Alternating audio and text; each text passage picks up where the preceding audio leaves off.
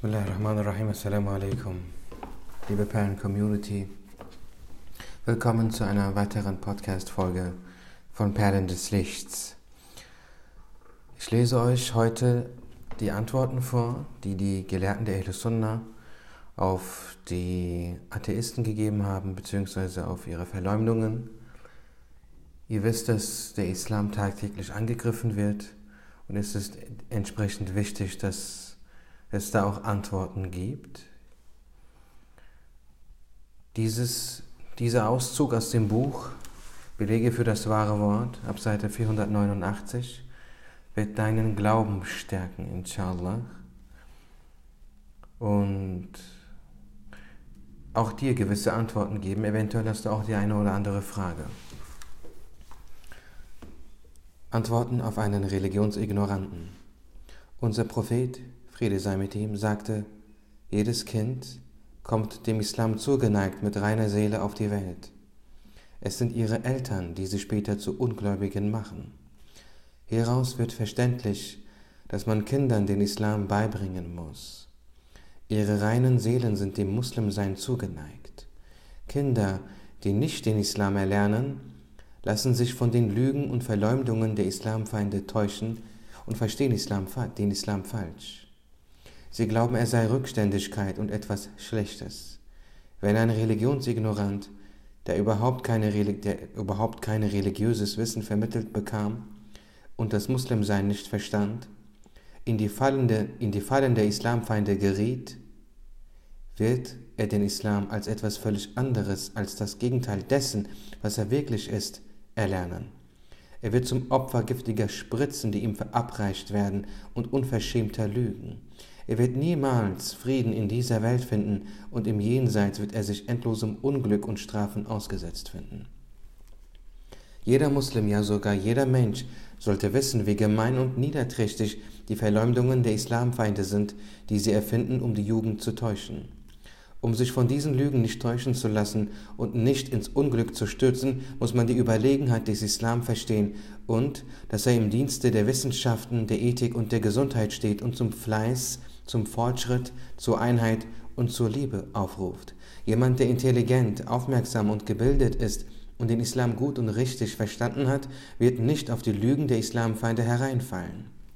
Er wird erkennen, dass die religionsignoranten und ungebildete und betrogene Menschen sind und wird mit ihnen Mitleid haben. Er wird wünschen, dass sie aus diesem Unglück errettet werden und zum wahren Weg finden. Lesen Sie dazu auch unser Buch Geständnisse eines britischen Spions. Uns kamen ein paar Seiten Gekritzel eines solchen Religionsignoranten in die Hand, die er schamlos schrieb, um die giftigen Lügen, die ihm eingepflanzt wurden, selber zu verbreiten und die seelischen Krankheiten, die ihn selbst zum Unglück führten, auf gesunde Seelen zu übertragen, gute Menschen zu verderben und zur Degeneration zu zerren. Jene, die diese Schriften zu lesen bekommen, in denen das Gute und die Tugendhaftigkeit verschmäht werden, mögen aufgrund des Titels des Autors denken, dass seine Schriften auf Recherchen und wissenschaftlichen Erkenntnissen gründen und daher irgendeinen Wert hätten. Um die Bedenken, die aus der Lektüre dieser Schrift entstehen könnten, zu beseitigen, haben wir es für angebracht gesehen, einigen dieser unglaublichen Verleumdungen darin Antworten gegenzustellen. Jugendliche mit reinen Seelen, die die in den unten aufgeführten zwölf Paragraphen erlogenen Verleumdungen und die Antworten darauf lesen, werden die Taktiken der Islamfeinde und ihre Spiele klar sehen und jene starkköpfigen Ungläubigen mit verdorbenen Seelen aus der Nähe kennenlernen. Ich werde nicht alle zwölf Antworten vorlesen, sondern nur, weiß ich jetzt auch nicht mal sehen, wie weit wir kommen. 1. Der Autor schreibt, religiöse Gedanken und Methodik die in das gesellschaftliche Leben eingebracht werden, sind wie angelegte Ketten, die gesellschaftlichen Fortschritt verhindern. Antwort. Der Gesandte Allahs, Friede sei mit ihm, sagte, arbeitet für das Diesseits, als würdet ihr niemals sterben. In einem Hadith, der von Imam Munawi aufgezeichnet wurde, heißt es, Al-Hikmatu Dalatul Mu'min, das heißt, die Hikmah, die Naturwissenschaften, ist wie das verloren gegangene Gut des Gläubigen. Wo immer er sie findet, soll er sie ergreifen. Darüber, dass der Islam den Fortschritt von Gesellschaften fördert und ein Licht für Zivilisationen ist, sind sich alle Wissenschaftler, gleich ob Freund oder Feind, einig. So schreibt zum Beispiel der englische Lord Davenport auf der, Seite, auf der ersten Seite des zweiten Teils vom zweiten Abschnitt seines Buches Muhammad and the Koran, das in London gedruckt wurde, keine Gemeinschaft hat Wissen und Kultur mehr respektiert als die Muslime und erzählt ausführlich mit vielen Beispielen und Belegen, wie der Islam den Fortschritt und den Aufstieg von Gesellschaften gefördert hat. In einer Rede, die der amerikanische Geschichtsprofessor Dr. Chris Taylor von der Technischen Universität Texas im Jahre 1972 in Amerika vor einer großen Menschenmenge hielt, sagte er, dass die Quelle der Inspiration und Entwicklung der europäischen Renaissance der Islam war dass die Muslime, die nach Spanien und Sizilien kamen, die Fundamente der heutigen Technik und der heutigen Entwicklung legten. Dass wissenschaftlicher Fortschritt nur durch die Entwicklung der Chemie, Medizin, Astronomie, Seefahrt, Geographie, Kartographie und Mathematik möglich ist und dass es die Muslime waren, die dieses Wissen über Nordafrika und Spanien nach Europa brachten. Er sagte auch, dass es nicht möglich gewesen wäre, das moderne Druckwesen zu entwickeln und daraus Nutzen zu ziehen, wenn die Muslime nicht dieses kostbare Wissen auf Pergamentpapier und Papyrus aufgezeichnet hätten. Diese Informationen fanden wir in der wöchentlichen pakistanischen Zeitung Die Welt des Islam in der Ausgabe vom 26. August 1972. Diese Wahrheiten werden sicher nicht durch die Lügen eines unverschämten und ignoranten Islamfeindes bedeckt werden, der vom Wissen nicht mehr hat als einen bloßen Titel. Man kann Wahrheiten nicht mit bloßen Worten verdecken, so als würde man die Sonne mit Ton überstreichen. 2. Es ist nötig, schreibt er weiter, den Staat von der Fessel der Religion zu befreien, um mit modernen westlichen Zivilisationen Gleichschritt halten zu können, ist es nötig, ein echtes säkuläres System zu entwickeln. Antwort. Im Islam sind Reiche gegründet worden, die auf Wissenschaft, die auf Wissen, Ethik, Aufrichtigkeit und Gerechtigkeit gegründet waren und in denen die Prinzipien des Liberalismus und der Demokratie vorherrschten. Der Islam schützt das Reich davor, zu einem Spielzeug in den Händen politischer Akteure zu werden. Kapitalisten, Diktatoren und Diener der Kommunisten sehen ein solches freies System als eine Kette und ein Hindernis für ihre Unterdrückung, Gräuel und Schamlosigkeit an. Natürlich werden Mörder, Diebe und Ehrenlose die Gerechtigkeit und das Strafrecht als Ketten für sich ansehen. Es ist nicht nötig, die Ignoranz und Torheit eines Ungläubigen zu erläutern, der den Laizismus als ein Mittel der Religionsfeindlichkeit benutzt und unter dem Schutz dieser Worte versucht, den Islam zunichte zu machen. Was dieser Typ wirklich will, ist nicht Religion und Staat voneinander zu trennen, sondern die Religion zunichte zu machen. Es ist klar, dass jemand, der die Entwicklung einer Nation oder eines Staates nicht von den Wissenschaften, dem Fleiß und der Ethik erwartet, sondern von der Vernichtung des Islam, der doch alle diese Tugenden repräsentiert, jemand, der sich nach der Unanständigkeit und dem Egoismus im Westen sehnt, nicht nur ein Holzkopf ohne Verstand und Wissen ist, sondern auch jemand, der keinerlei Moral kennt. Drittens. Und weiter.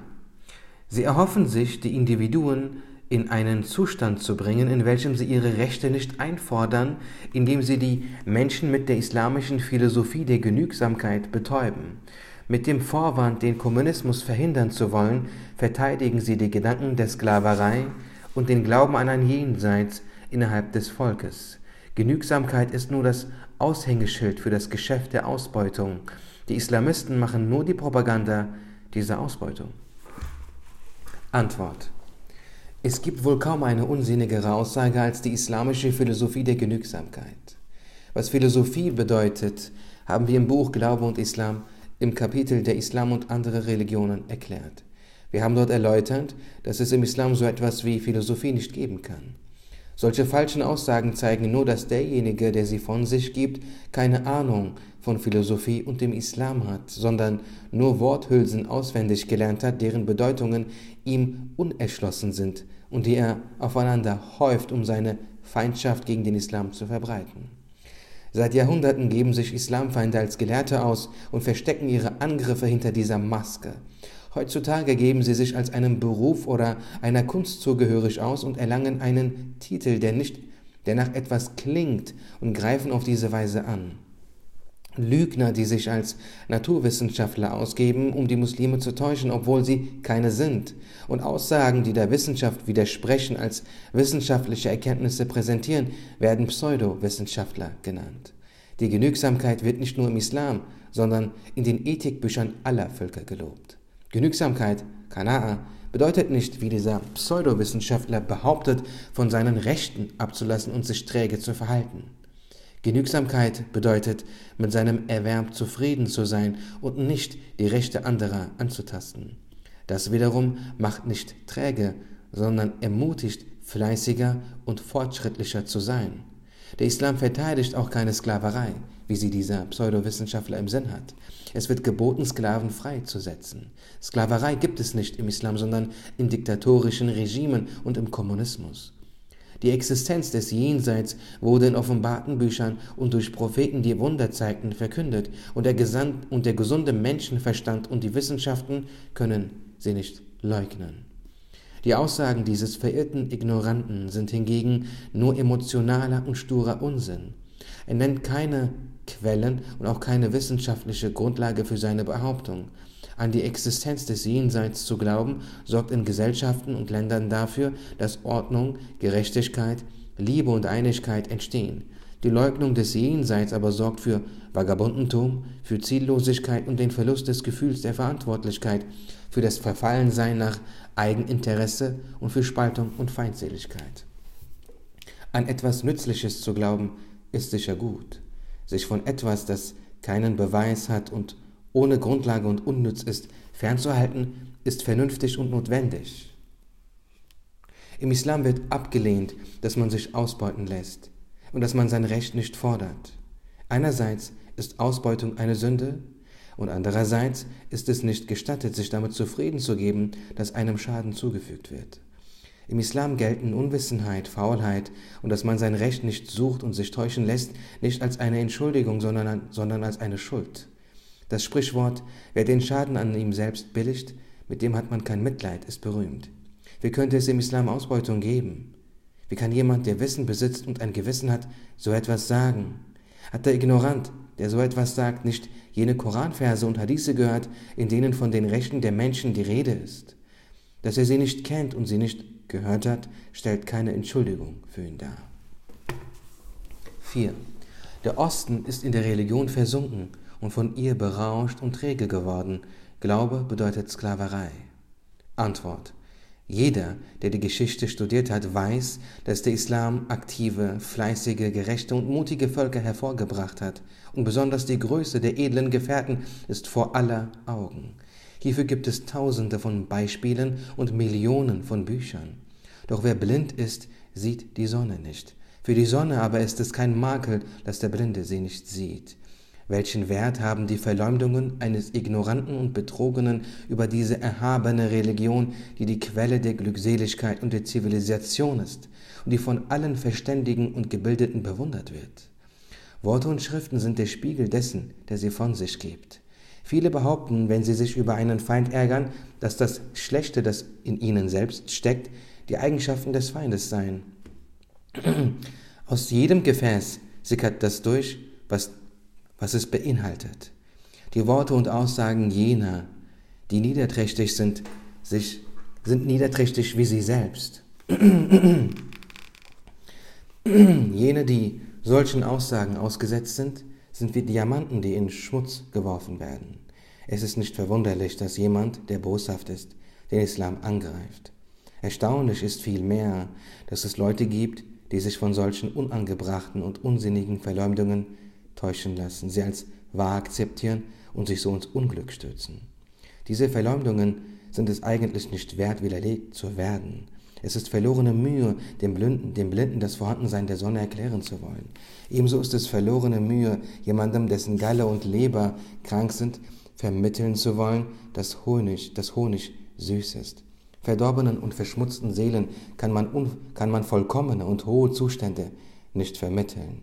Solchen Leuten wird nur geantwortet, um zu verhindern, dass sich andere von diesen Leuten täuschen lassen. Medikamente dienen dazu, Kranke vor dem Tod zu bewahren, nicht dazu, Tote zum Leben zu erwecken. Wir wollen zwei Passagen unter Millionen von Schriften zitieren, in denen gelobt wird, wie der Islam ein Licht für Zivilisationen ist und dabei auch nicht aus dem Osten, den der Autor so verschmäht, sondern aus dem Westen, den er so bewundert, zitieren. Mochheim sagt, es ist unbestreitbar, dass Naturwissenschaften wie Physik, Chemie, Astronomie und Mathematik, die sich seit dem 10. Jahrhundert in Europa verbreiten, aus den Schulen der Muslime übernommen wurden und dass besonders die Muslime Andalusiens die Lehrer Europas waren. Die Römer und die Goten haben 200 Jahre gekämpft, um Spanien beherrschen zu können. Die Muslime jedoch haben diese Halbinsel innerhalb von 20 Jahren erobert. Sie haben sogar die Pyrenäen überquert und sich in Frankreich ausgebreitet. Die Überlegenheit der Muslime in Wissen, Weisheit und Ethik spielte hierbei keine geringere Rolle als ihre Waffen. Davenport sagt, auch heute noch steht Europa in der Schuld der Muslime. Der ehrwürdige Prophet sagte, Würde, Ehre und Überlegenheit werden nicht an Besitz und Gütern, sondern an Wissen und Weisheit gemessen. Die islamischen Reiche wurden jahrhundertelang durch die fähigsten Hände verwaltet. Die Ausbreitung der Muslime über drei Kontinente war einer der ehrenvollsten Siege in der Geschichte. Jan Mochheim war ein deutscher Theologe und Historiker. Er starb 1755. Dieser Ignorante und Geisteskranke behauptet, der Osten wäre in die Religion versunken und habe sich dadurch einschläfern lassen. Unparteiische und nicht-muslimische Autoren wie der Engländer Lord Davenport aber sagen mit ihrem Gewissen, Während im Westen die Muslime Andalusiens die Samen der Wissenschaften aussäten, verbreitete Mahmud al-Ghaznavi im Osten Wissen und Weisheit. Sein Land wurde zu einem Zentrum für Naturwissenschaftler. Dieser muslimische Herrscher förderte die Produktion und verwendete die Einkünfte, die er aus seinen Ressourcen gewann, an den angebrachten Stellen, um das Land zu entwickeln. Während im Osten solcher Frieden und Zivilisation herrschte, ließ Louis VII. von Frankreich die Stadt Vitry niederbrennen, nachdem er sie erobert hatte, und mit der Stadt brannten auch 1300 Menschen. Zu dieser Zeit wüteten in England Bürgerkriege und brachten überall den Tod. Das Land wurde nicht bewirtschaftet und war zugrunde gegangen. Im 14. Jahrhundert waren die englisch-französischen Kriege derart schrecklich und zerstörerisch, dass man in der Geschichte kaum etwas Vergleichbares gesehen hatte. Im Osten, in den Ländern der Muslime, herrschte zu der Zeit seit 1351 als Herrscher von Delhi Firuz Shah Tulu III., der bis zu seinem Tod im Jahre